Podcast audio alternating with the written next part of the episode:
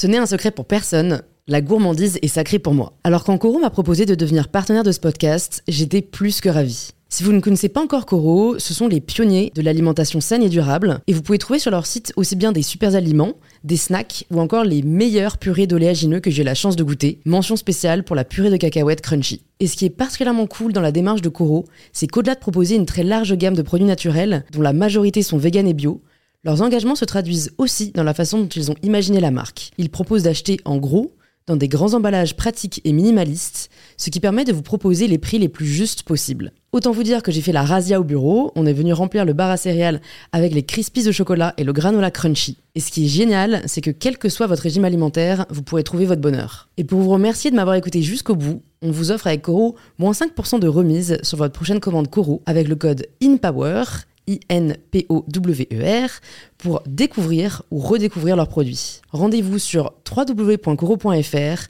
et surtout, régalez-vous.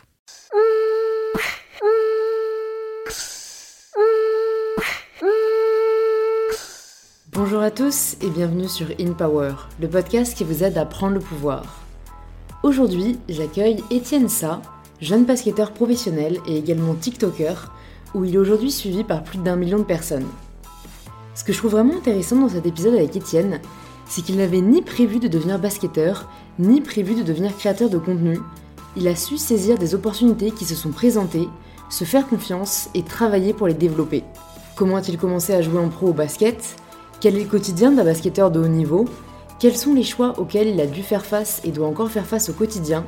Étienne nous partage son parcours et son ressenti en tant que sportif de haut niveau mais également cette envie de ne pas laisser une seule activité le définir et la volonté de toucher à d'autres secteurs et ce qui l'a poussé à commencer à partager ses vidéos de micro-trottoirs sur TikTok.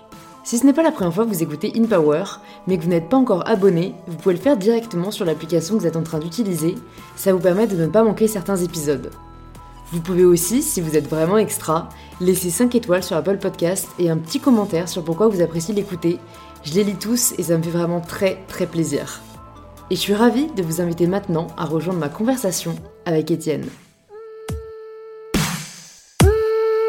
Trop cool. Bah écoute, bonjour Étienne. Bonjour. Bienvenue sur InPower. Je suis ravie de, te recevoir et de te rencontrer. Est-ce que pour les personnes qui nous écoutent, tu peux te présenter de la façon dont tu le souhaites? Alors bah je m'appelle Étienne. Euh, dans la vie, je suis basketteur professionnel depuis deux ans, mais j'ai commencé à faire des vidéos sur TikTok euh, il y a six mois environ et ça a super bien marché.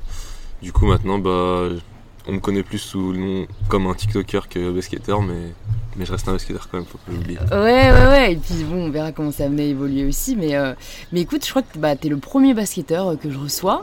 J'ai reçu plusieurs sportifs de haut niveau, euh, notamment un épisode qui était super avec Yannick Agnel. Uh-huh.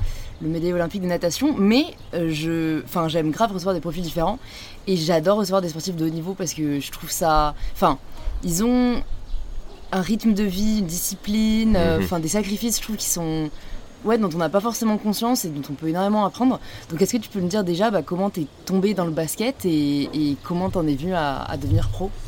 Bah moi c'était un peu un parcours inhabituel on va dire par rapport à mes coéquipiers par exemple. C'est au collège je, faisais pas de sport et mon prof de sport euh, qui me trouvait grand à l'époque, il m'a dit euh, bah viens, on va, j'ai essayé de te faire jouer au basket un peu à, l'AS Basket à l'époque. Du coup j'ai commencé et euh, l'année après je me suis inscrit en club. Et après chaque année j'ai un peu euh, monté de niveau à chaque fois. Et je suis arrivé après mon bac où en gros j'avais le choix de soit continuer mes études d'ingénieur en prépa, soit de un peu continuer le basket, mais j'avais pas vraiment l'objectif d'être professionnel. Et du coup j'ai fait un an à l'université en génie mécanique. Et là il y a Chalon-sur-Saône qui m'a appelé, une équipe de pro en France qui m'a proposé de venir jouer en espoir chez eux, c'est les moins de 21 ans.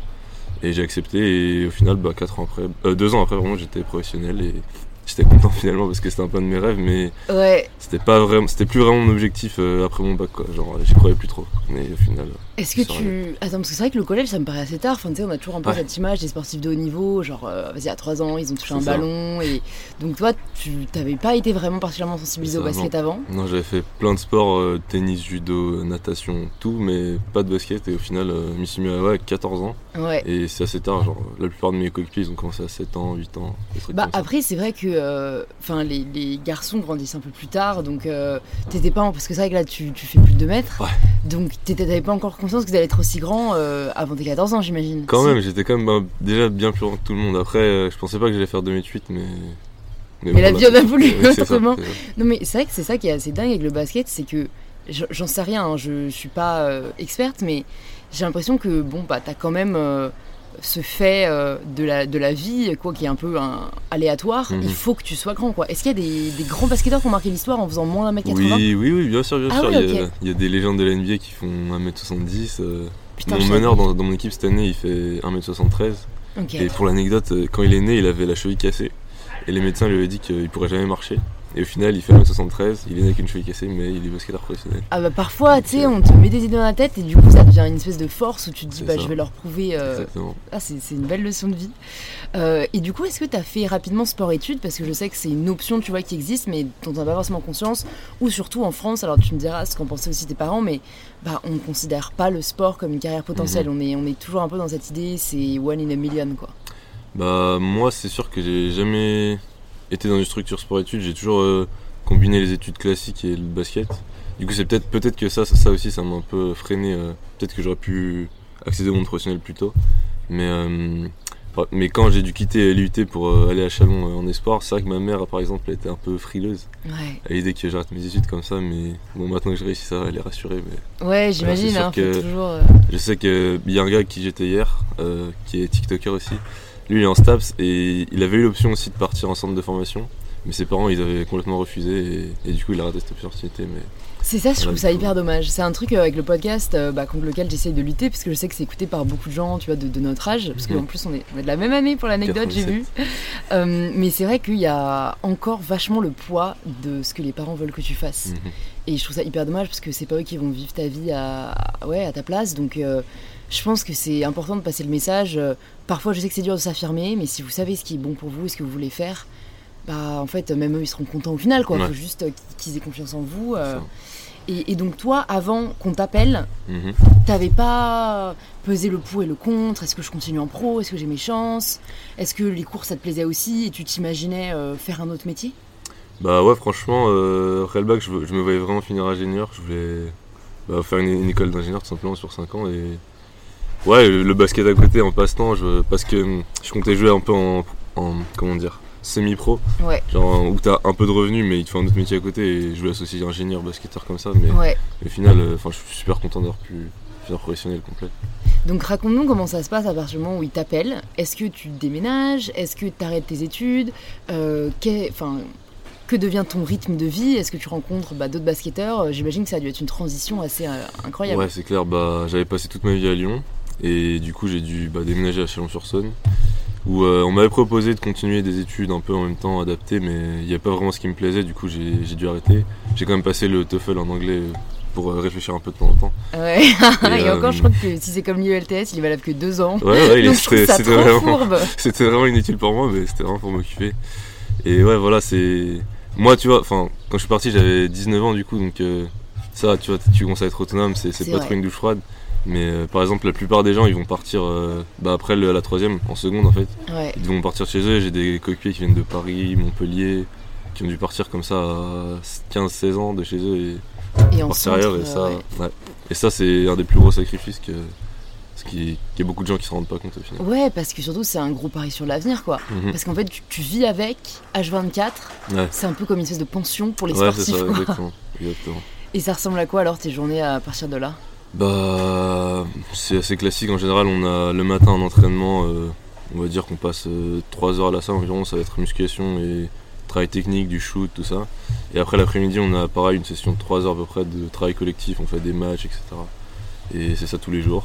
Ouais. Il y a peut-être un jour, on va avoir qu'un entraînement et puis après match le week-end, euh, samedi ou dimanche. Un jour de repos, souvent le dimanche et on Ouais. commence.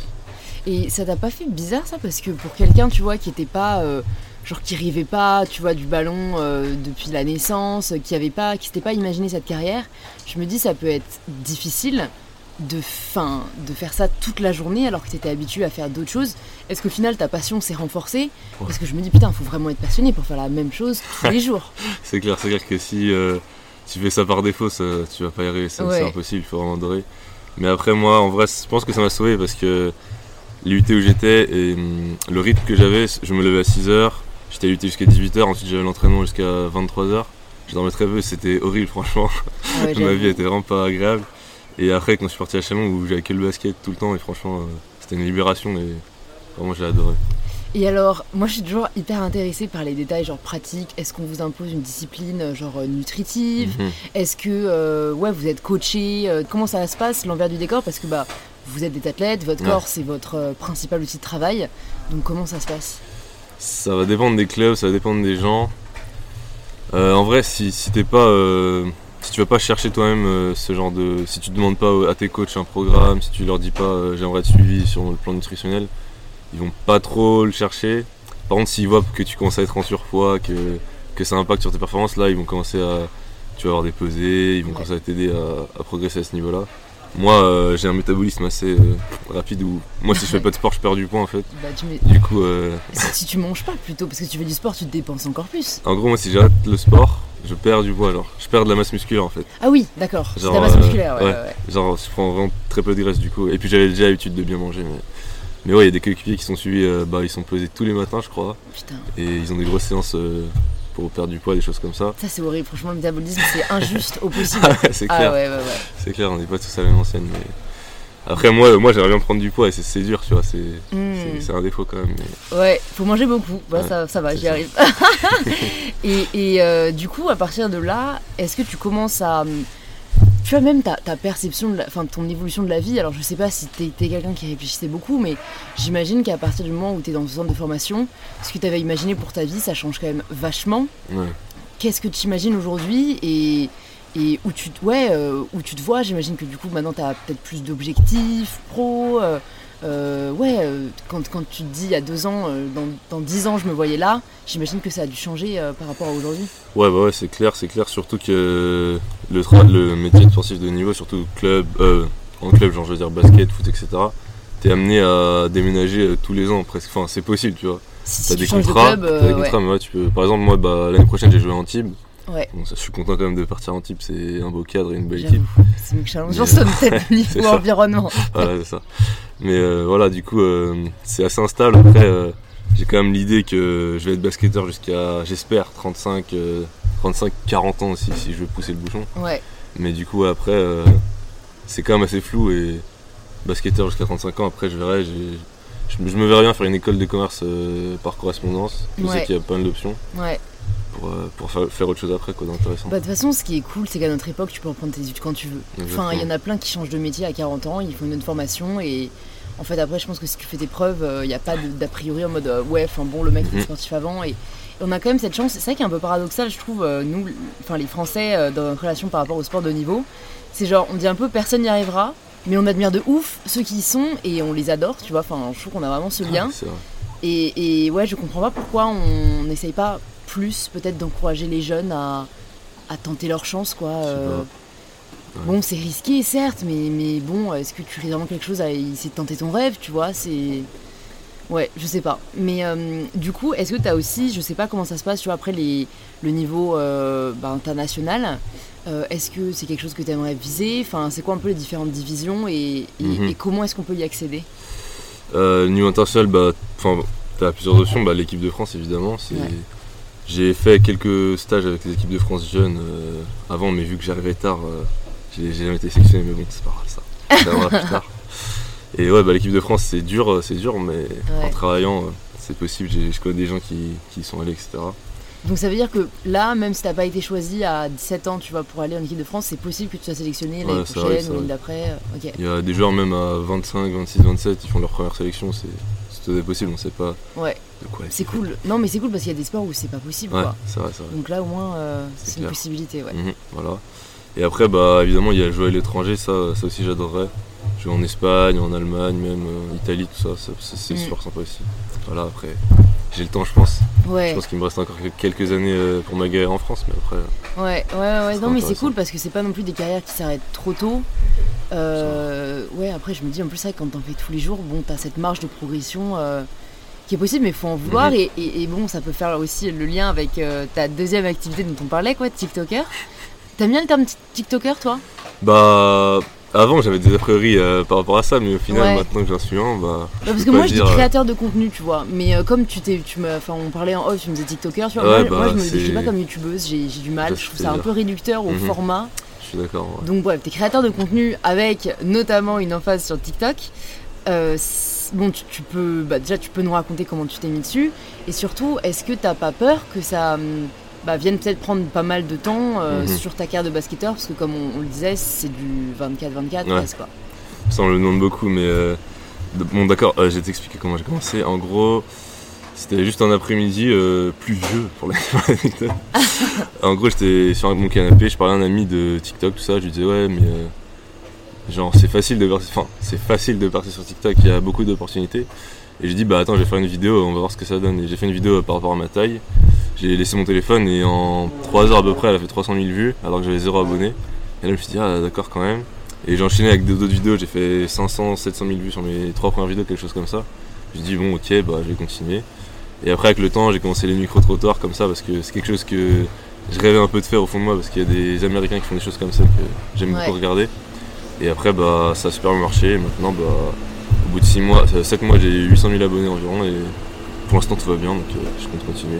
Et, et tu consommais du coup TikTok avant J'imagine que pour t'être dit ça, enfin Hmm. pourquoi pas YouTube, pourquoi pas Insta, pourquoi pas, tu vois? Ouais, c'est vrai. Bah, en vrai, j'ai toujours été intéressé par les réseaux, tout ça. J'aimais bien faire des vidéos, etc. Mais j'ai jamais eu la plateforme quoi pour, euh, pour les poster, quoi. Je Ouais. J'avais pas de public.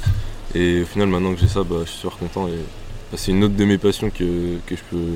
Bah, Assouvir, Assouvir, euh, ouais. Non, mais c'est cool, pareil. Je pense qu'on a un peu cet a priori à se dire, bah, quand t'es sportif de haut niveau, c'est bah, all or nothing, euh, mhm. t'as que ça. Et en fait, euh, les réseaux sociaux, c'est vrai que la beauté, c'est que bah, ça peut, enfin, ça peut convenir à tout le monde. Tout le monde peut passer son message dessus. Et en plus, je sais pas si vous, ça peut vous être bénéfique.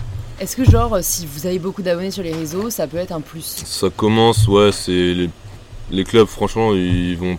Ça, c'est quand même pas du tout la priorité, mais je Ouais. pense que je pense que c'est un plus pour la communication du club, tout ça, d'avoir euh, des gens un peu médiatisés, c'est sûr, c'est sûr, ça va ramener sûr. du monde dans les salles. Etc. ouais, ça euh, peut pas desservir, euh, c'est clair. mhm. Et est-ce que tu, tu est-ce que tu t'es dit que tu voulais parler un peu de basket sur TikTok ou t'as vraiment fait le choix plutôt de partir sur d'autres formats Bah, en gros, il y a eu un timing assez fou. C'est deux mois après avoir commencé TikTok, je me suis blessé au poignet et j'ai dû arrêter ma saison. Ah ouais. Du coup, bah, j'ai plus trop fait de basket pendant de décembre à, à juin, euh, à mai. Du coup, bah, j'en ai pas parlé dans mes TikTok au final. Et puis TikTok, ça m'a permis de, de penser à autre chose, de Ouais. de pas rester chez moi à végéter comme ça. Ouais. Et du coup, j'ai pas vraiment parlé de basket, mais je pense que je vais en parler de plus en plus, euh, comme Ouais. je vais reprendre. Après bon, euh, ouais, c'est vrai que vu que t'as parlé de ta taille, etc., les gens ont dû Ouais, te demander quoi. T'es pas basketteur par hasard, c'est vrai que grande taille, tout de suite on pense à basket. Il n'y a pas d'autre sport où forcément euh, vous êtes aussi grand. c'est ça. Et, et je me rends pas compte, du coup, bah, moi j'ai commencé sur TikTok, mais euh, c'est pas ma, ma, ma plateforme principale. Mhm. Est-ce qu'il y a beaucoup de haine? Est-ce qu'il y a beaucoup de. Parce que j'ai pas l'impression, mais parfois j'ai quand même Bah. l'impression qu'il y a des commentaires hyper random. Genre tu te dis, mais comment les gens vrai. peuvent commenter ça? Bah c'est bizarre, ouais. Franchement, moi je trouve que c'est super bienveillant. Après, je sais pas si c'est particulier à moi, mais c'est super rare que j'ai des messages euh, insultants, haineux ou quoi. C'est vraiment rare. Mais c'est vrai que je vois certaines vidéos ou certains sujets qui. où des fois il y a des choses ouais, un, peu, un peu limites, je trouve, et ça dépend, mais. Moi je trouve que c'est quand même une communauté assez bienveillante. Ouais, t'as jamais eu encore de mauvaises expériences quoi sur les réseaux euh, jamais. Franchement, jamais. Trop cool. Et alors, qu'est-ce que t'aimes le. Enfin, de quoi t'aimes le plus parler euh, sur TikTok? Est-ce qu'il y a des micro-trottoirs qui t'ont particulièrement marqué, qui ont particulièrement bien marché? Bah j'aime bien, j'aime bien faire des choses euh, où je vais essayer de mettre en valeur les, les gens que j'interviewe. J'aime pas, je fais jamais des choses dégradantes ou quoi. Ça c'est vraiment pas mon délire de Ouais. des choses toxiques ou enfin. Ouais, c'est vrai que malheureusement, dans le euh, divertissement, euh, ça peut être facile de faire ça. C'est ça, mais- c'est c'est plus facile de, de faire des vues en faisant des choses toxiques. Mais je sais pas, j'essaie de passer un bon moment avec les gens que j'interviewe. Je sais pas comment dire. Parce que déjà le fait euh, pour moi d'aller parler à des gens comme ça dans la rue, c'est bizarre. Genre à la base je suis pas vraiment timide, mais c'était pas quelque chose de naturel pour moi. Et avec le temps, bah maintenant c'est de plus en plus naturel et je trouve que ça, ça me fait plaisir aussi, euh, cet aspect développement personnel, on va dire. Même si- Non, mais c'est vrai, tu dépasses. euh, non, mais tu dépasses tes peurs, euh, t'oses aller vers l'autre. euh. C'est vrai que les micro-trottoirs, il y a un petit truc assez. euh, Ouais, une petite adrénaline, tu vois, Mhm. j'imagine, avant d'aller interviewer quelqu'un. Et, Mhm. et comment est-ce que tu choisis tes sujets? Enfin, j'ai vu que notamment là, t'en as fait, tu vois, par rapport à l'actualité ou Mhm. mouvement Black Lives Matter. Ouais. Mais sinon, comment est-ce que tu dis, bah, je vais aller poser telle question aux gens dans la rue? Bah toujours euh, quand je pars tourner, j'ai mes j'ai trois questions que je pose euh, à, cha- à- à chaque personne. Ouais. Et après euh, les gens c'est c'est vraiment au hasard. Enfin, J'essaie d'avoir le plus de gens variés. C'est difficile d'avoir des personnes un peu plus âgées, on va dire euh, la trentaine, la quarantaine. Souvent quand c'est filmé, ils, ils sont pas, ils sont pas d'accord. ouais. Mais après euh, j'arrive quand même à avoir des, gens- des gens assez variés, c'est c'est intéressant. Et alors, quelles sont les trois questions que tu poses euh Ça dépend, ça je les change à chaque fois. Ah chaque ok. fois, ouais. D'accord. Après il y a quand même des questions que j'aime bien que je vais refaire de temps en temps, mais euh, ouais j'essaie de varier un peu quand même parce que ça serait redondant. C'est sûr, non, mais c'est grave intéressant. En fait, c'est grave un travail journalistique, quoi, euh, que, que tu mènes. Qui c'est qui te filme? Est-ce que c'est toujours la même personne ou Non, en potes, général, euh, ouais, j'ai mon meilleur pote qui vient souvent. Après, euh, j'ai une pote aussi qui le fait très souvent. Ça dépend un peu. J'essaie de pas saouler tout le monde euh, tous les jours. Ah non, mais j'ai je comprends. euh, mais d'un côté, on a besoin d'eux, tu vois. Donc c'est hyper ça, difficile. Mais Enfin, je suis tu grave un reconnaissant. trépied, mais bon, Ouais. euh, Ouais, ouais, ça serait. c'est pas la même chose quand même. C'est ça. Est-ce qu'il y a des créateurs de contenu que tu regardes dont tu admires le travail? Euh, ouais, il y en a beaucoup, beaucoup, mais. de donner des noms. Euh, celui qui m'a. qui a donné le plus envie de faire ça, des micro-trottoirs et des espèces de caméras cachées, c'est, euh, il s'appelle Juan. Sa chaîne YouTube, c'est Was Epic, un américain. Ouais. Il fait comme ça des, des petites caméras cachées marrantes. euh, en ce moment, il fait beaucoup de choses où il va faire des, des cadeaux à des gens, des choses comme ça. Ça, j'adore. Enfin, je trouve ça touchant et puis c'est intéressant à regarder. Je sais pas comment expliquer. Ouais, je vois ce que tu veux Mais, dire. C'est lui surtout, aussi Steven Shapiro. Je sais pas, je sais pas si ça te parle. Ça me dit un peu chose. le même, style de vidéo. Et voilà, c'est ce genre de, de, de caméras cachées, de, de micro-trottoirs, etc. qui m'ont fait, qui m'ont donné envie de faire ça. Et est-ce que tu penses euh, du coup développer ça? Est-ce que tu penses à te mettre sur d'autres plateformes? Comment est-ce que tu l'imagines euh? Bah, je pense que le format micro-trottoir, il est facile à, à passer de TikTok à YouTube. Et je pense que c'est dommage que je n'y sois pas plus mis. Mais donc je pense que je vais essayer de faire ça un peu plus sur YouTube aussi. Ouais. Après, euh, mon compte Instagram, je l'aime bien, mais. Enfin, c'est pas mon focus pour l'instant. Genre, je pense que c'est quand même important, mais voilà. Et c'est tout. hein. Franchement, TikTok, YouTube, Instagram. Je me suis mis à faire du Twitch aussi euh, pendant le confinement. J'en ai un peu, je faisais des streams sur des jeux vidéo, c'est marrant aussi. Ouais, ouais, ça c'est hyper niche aussi. C'est vrai que si jamais tu joues pas aux jeux vidéo, bah, tu peux pas. Moi, C'est typique, clair. euh, je, non, c'est clair, c'est pas. Donc tu ouais, t'aimes bien cette, euh, ce côté, bah, créer une communauté aussi, interagir avec, euh, ça, avec des gens. euh. c'est vrai que vous avez beaucoup moins cet aspect-là, j'imagine, dans le basket. Enfin, Ouais. vous rencontrez pas vraiment en fait vos, enfin, vos fans Bah, ou même les, les passionnés. Après les matchs, etc., on a souvent des événements avec le club, on va faire s'entraîner avec des enfants, rencontrer les fans, des trucs comme ça, mais c'est un peu tout. Et... Mais moi, ce que je trouve important, enfin ce que j'aime bien, c'est que je suis un basketteur, mais je trouve important de savoir de faire d'autres choses à côté. Enfin, là, du TikTok, ça peut être autre chose, euh, je sais pas, de la musique, etc. J'aime bien avoir plusieurs, plusieurs aptitudes pour que ma vie, ça soit pas juste basket, Ouais. et que quand j'ai besoin de penser à autre chose, euh, ça soit possible. Ouais, je trouve ça hyper sain aussi, c'est vrai. Mais je, enfin, je trouve ça cool que ce soit possible aujourd'hui parce que je pense pas que c'était le cas euh, il y a quelques années Ouais, encore. tu vrai, vois, c'était. Je sais pas, j'ai. Mais bon, moi je suis toujours pour ne pas mettre tous ses œufs dans le même panier parce que ouais, on sait jamais, demain t'as un accident, enfin je sais pas, tu peux plus jouer au basket, euh, Ouais, bah t'as autre chose sur lequel rebondir et qui te plaît aussi et, et c'est vrai que Mhm. c'est très très sain quoi. exactement. Et, euh, et comment ça se passe euh, Ça, c'est vrai que je t'avais pas posé la question quand on était encore sur le basket, mais Mhm. là du coup tu pars à Antibes. Ouais. Comment ça s'est fait un peu ce, ce transfert? Bah, ça fait un moment que Antibes il voulait me faire venir. Et en gros, bah, il y a eu une négociation avec mon club. En fait, il me restait un an de contrat encore. Ouais. Et j'ai négocié un peu avec mon club euh, pour pouvoir euh, partir avant ma dernière année. Et du coup, bah, j'ai signé après 3 ans à Antibes. Et voilà, c'est- ça. Ouais, donc c'est généralement 2-3 ans les contrats? Ça dépend. On va dire que, ouais, 2-3 ans, c'est un contrat, on va dire classique. D'accord. Et donc ça te fait pas peur de changer totalement de ville, d'environnement? J'imagine que tu changes d'équipe. Ouais, ouais, ouais, ouais. Il Bah, y, a un attachement quand même. euh. Ouais, c'est vrai qu'à Chalon, j'ai passé 4 ans, au final, euh, je me suis un peu attaché, mais après, c'est aussi important de changer, de ne pas rester euh, coincé au même endroit avec une étiquette. Mais ouais, en vrai, je suis content d'aller en type, c'est... ça va être sympa. Je connais pas la Côte d'Azur en plus. Ouais, bah c'est vrai qu'après, vu qu'il y a une perspective d'évolution, bah t'es toujours content au final parce que tu sais que c'est pour progresser, j'imagine, Mhm, tu vois, pour. euh, Non, c'est vrai que ça, ça doit être cool, mais ça fait toujours un peu, euh, Ouais, ouais, un peu peur de se mettre dans une nouvelle ville. euh, T'auras plus ton meilleur pote pour te filmer, du coup. C'est Va ça. falloir trouver quelqu'un d'autre. J'ai déjà trouvé des gens, je connais des, des gens qui font des vidéos dans le sud aussi, des choses comme ça. Ah, mais donc c'est marrant, j'ai l'impression que ouais, t'as grave déjà connecté avec pas Ouais, mal ouais, de monde. alors c'est que- vraiment, vraiment. Franchement, moi quand j'ai commencé les réseaux, euh, la première année, euh, non, Ouais, j'avais pas de potes sur les réseaux quoi. Je sais pas si c'est propre à TikTok, mais ouais, j'ai échangé avec beaucoup Ouais. de personnes. Sur TikTok ou sur d'autres plateformes? Euh, bah, deux TikTok et après ça part sur d'autres plateformes. Je sais, je sais pas si, si tu sais comment ça marche les messages privés sur TikTok. Bah écoute, je crois même pas. Je crois que j'ai vu la. Si, je crois qu'une fois on a dû m'envoyer un message. Uh-huh. Mais euh, moi j'ai jamais mené de conversation sais ce quoi. que tu veux dire? Bah, en gros, c'est tu peux t'envoyer des messages que si euh, vous vous suivez tous les deux. D'accord. Du coup, bah finalement, euh, dans tes messages privés, t'as que les gens que tu suis et Ah ouais. C'est peut-être plus facile d'échanger, je sais pas, Ah je sais bah, pas si c'est ça marche comme ça. sur Instagram, ça devient très très Ouais, c'est vrai que ça- qu'en ça- ça ça. donc les gens répondent, donc Ouais. c'est très très, ouais, c'est clair. Très très chronophage. Donc en fait, c'est comme ça que tu parles à des créateurs de contenu. euh, Bah, c'est comme ça ouais, que je prends leur contact, etc. Après, voilà, on échange, etc.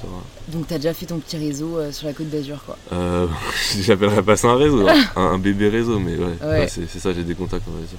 Et du coup, tu vas, tu commences quand en septembre? Normalement, d'habitude, ça commence début août les entraînements. Là, avec le virus, la saison va peut-être être repoussée un peu, donc peut-être plus tard, mais normalement, début août, je devrais être ralenti. Et comment ça s'est passé pour toi justement euh, là ce, ce Covid euh, Est-ce que tu étais censé jouer? Est-ce que enfin Bah, tu- comme t'as t'as dit que Ouais, bah j'ai eu de la chance. euh, ouais. j'ai eu de la chance. Je me suis blessé. J'aurais pas joué, et du coup, bah, virus, saison arrêtée, j'ai rien raté. Putain, ah ouais, non mais ça, moi j'aurais été trop contente. Genre, de truc, t'étais Non, là, je- ouais, je vais cool. pas me réjouir de ça, mais Voilà, non, non, mais- c'est sûr, mais j'ai juste de de te dire, ouais. bon bah en fait je joue pas, mais, mais personne non Ouais, plus ça, quoi. Ah ouais, non mais ça, et ça, et ça te manque pas quoi quand t'arrêtes euh, Si. Je me dis si c'est un truc que tu fais tous les jours, voilà, que tu dois tellement aimer que tu peux en faire 8 heures par jour. Mhm. euh, là t'en as pas fait depuis décembre, du Si, coup si, si, si, je comprends bien. euh, quand même, parce que en gros, je pouvais pas utiliser ma main droite, mais j'allais quand même euh, presque bah, tous les jours à la salle faire du physique et faire du travail main gauche, quoi. C'était pas pareil, c'était pas du Ouais. vrai basket, mais Mais, Ouais. euh, mais là, pendant le Covid, t'as pas pu aller à la salle, si Non. ouais. bah en gros, euh, j'avais un terrain de basket euh, chez mes parents avec mon frère qui est basketteur pro, il a signé à Antibes lui aussi d'ailleurs. Ah, ensemble, énorme ouais. Ah, ça, tu l'avais pas dit Non, je savais, oui, j'avais oublié ce détail. Mais euh, et du coup, bah, on, voilà, on jouait tous les deux un peu, un petit peu, on faisait la muscu tous les deux, etc. Ah, j'avoue, c'est cool. sympa. Ouais, ouais. Et du coup, euh, enfin, vous êtes dans une famille de grands ou enfin, quand ça que vous deux, vous soyez tombés dans le basket euh, Bah, nos parents, ils sont grands quand même, mais ma mère, elle était pas du tout sport co, elle était alpiniste plutôt. D'accord. Mon père, il a fait un peu de sport, mais bon, vite fait, la Ouais, plus en mode hobby. Ouais, c'est ça. Et non, franchement, c'était, on n'est pas, on n'était pas vraiment prédestiné à, à finir basketteur comme ça. Et il a quel âge du coup ton frère? Il a un an de moins que moi, euh, il a bah, 22 ans, D'accord, ok. Ah ouais, donc vous êtes hyper proches.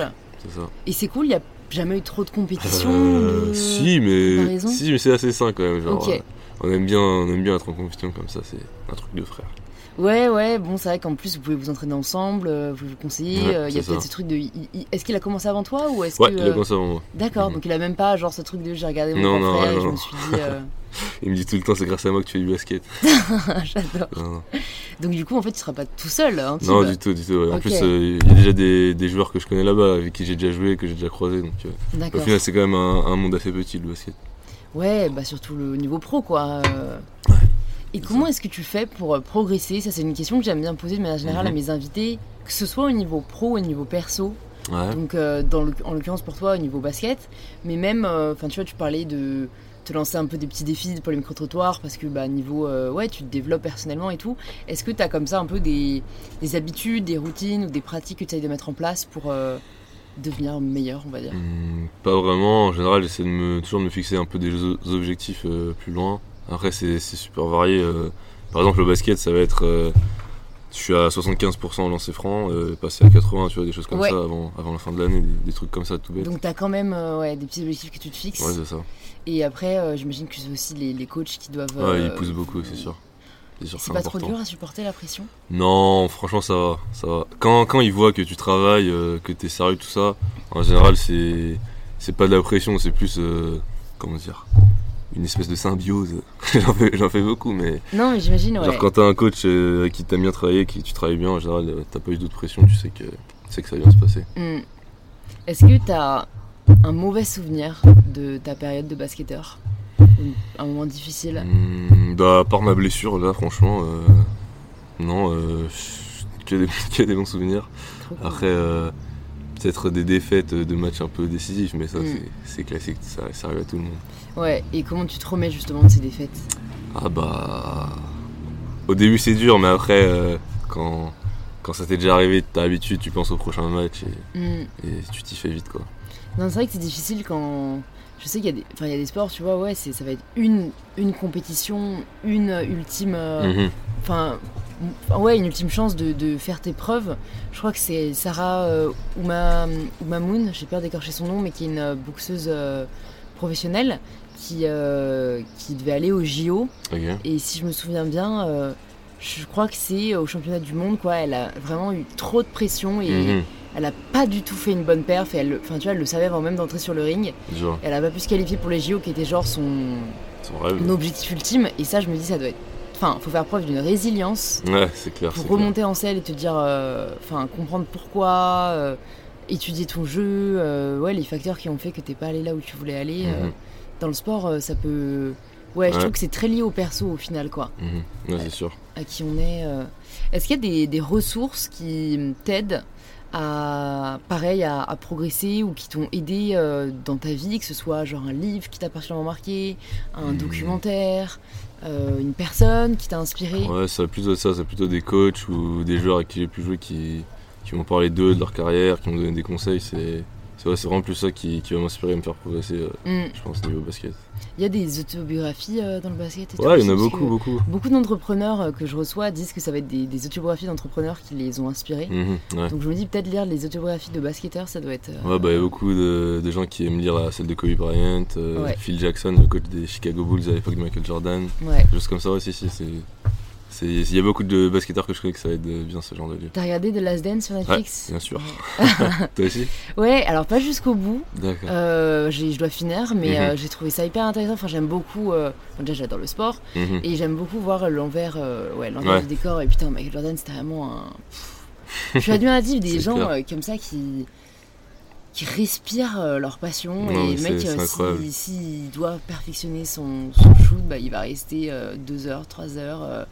Enfin c'est un peu obsessionnel tu vois Mhm. mais mais ils arrivent à faire de cette obsession quelque chose de positif Ouais, c'est ça, c'est ça. et C'est qui ouais, c'est assez dingue. Même si euh, je sais pas du tout ce qu'il fait aujourd'hui et je me dis c'est Ah un peu bah. dur quand même, même pour les plus grands quoi de. Ouais, bah il a eu une période, bah en gros, il- quand il a pris sa retraite, ça ils en parlent pas dans le documentaire, mais il a pris sa retraite définitive. Et il est revenu encore euh, quelques années plus tard pour jouer dans une autre équipe. Et ça s'est pas super, super bien passé, là il a arrêté. Ouais. Et mais maintenant, il est donc il a fait sa, son partenariat avec Nike, euh, la marque Jordan, il est, milliard, il est milliardaire, je crois bien maintenant. ouais. Donc je pense que ça c'est vrai la marque lui. Jordan c'est lui. Putain j'avais jamais fait le rapprochement. Genre t'as des Ouais, ouais, Jordan. Ouais, c'est ça. Putain le mec a réussi à mettre son nom sur une marque de C'est ça, ça. Ouais. Bon en même temps euh, ouais c'est one in a, one in a million pour le Oui, coup. voilà. euh. Et ça te fait pas seul. peur toi ce côté euh, retraite, reconversion. Bah, euh, quand ça arrivera, mais Ouais. pour l'instant, non, euh, non, franchement, Non, non. t'as raison, faut pas, faut pas commencer à se stresser à 20 ans de ce qui t'arrivera. Non, mais c'est juste, je me dis, tu vois, c'est un peu comme les célébrités qui connaissent euh, voilà, la fame. Mhm. euh. En fait, c'est super dur, j'imagine, de passer de super fame à nobod. Mhm. Si t'es nobod toute ta vie, tu t'en fous. Ouais, si tu gagnes une petite notoriété, c'est cool. Non, c'est sûr. Mais de passer de ouais, Loana à personne ne sait qui c'est Loana, tu vois, typiquement. Mhm. Enfin, ça, ça doit être mal vécu, quoi. mais... clair. Même dans le sport, quand tu performes à un niveau et que t'arrives pas à le retrouver, c'est- ça va être Ouais. horrible ça. Ouais. Enfin. Ouais, être au top, c'est dur parce qu'au final, tu dois te maintenir. Alors qu'au moins, quand t'es pas au top, t'as toujours une espèce Ouais, de marge de progression euh, vers lequel tendre. Trop cool. Bah écoute, euh, je vais te poser la, la dernière question du podcast, la question signature. Mhm. Ça signifie quoi pour toi prendre le pouvoir de sa vie? Hmm. Hmm. Ça paraît, ouais, c'est simple, mais c'est dur. Ouais, ouais, c'est ça, j'aime bien cette question. Prendre le pouvoir de sa vie.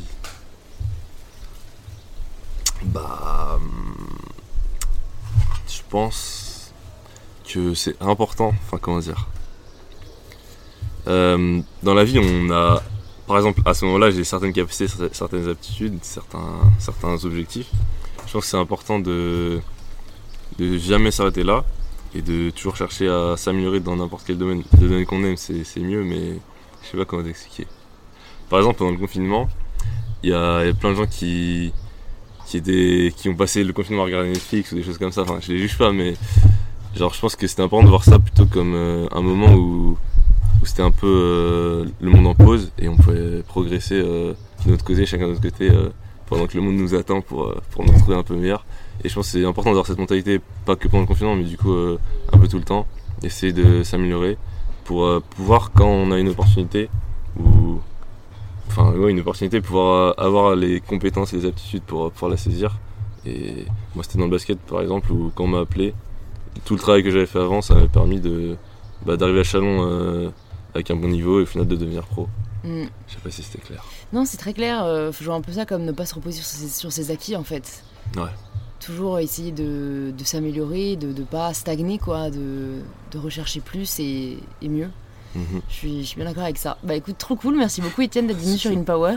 Pour les personnes qui nous écoutent, qui veulent en savoir plus sur toi, euh, sur tes réseaux, sur, euh, mhm. sur, sur, ouais, sur tout ce que tu fais, où est-ce qu'on les redirige? Bah, Vous pouvez me retrouver déjà sur TikTok, le réseau où je poste le plus souvent, c'est DaEtienne. Et aussi sur mon Instagram, Etienne c'est Asis, où il y aura tous les liens de mes autres réseaux. Ok, bah écoute, je mettrai tout ça dans les notes du podcast et j'espère à très vite. Merci, merci beaucoup à toi. Merci de vous être rejoint à notre conversation avec Étienne. Si elle vous a plu, vous pouvez nous le faire savoir en partageant une story ou un post sur Instagram en nous taguant etienneca et mybetterself pour qu'on puisse le voir et interagir avec vous. Vous pouvez aussi envoyer l'épisode à deux amis qu'il pourrait intéresser et partager le podcast autour de vous si vous appréciez l'écouter. Merci d'être arrivé jusqu'ici, ça me touche vraiment beaucoup et je vous dis à très vite pour un tout nouvel épisode d'InPower.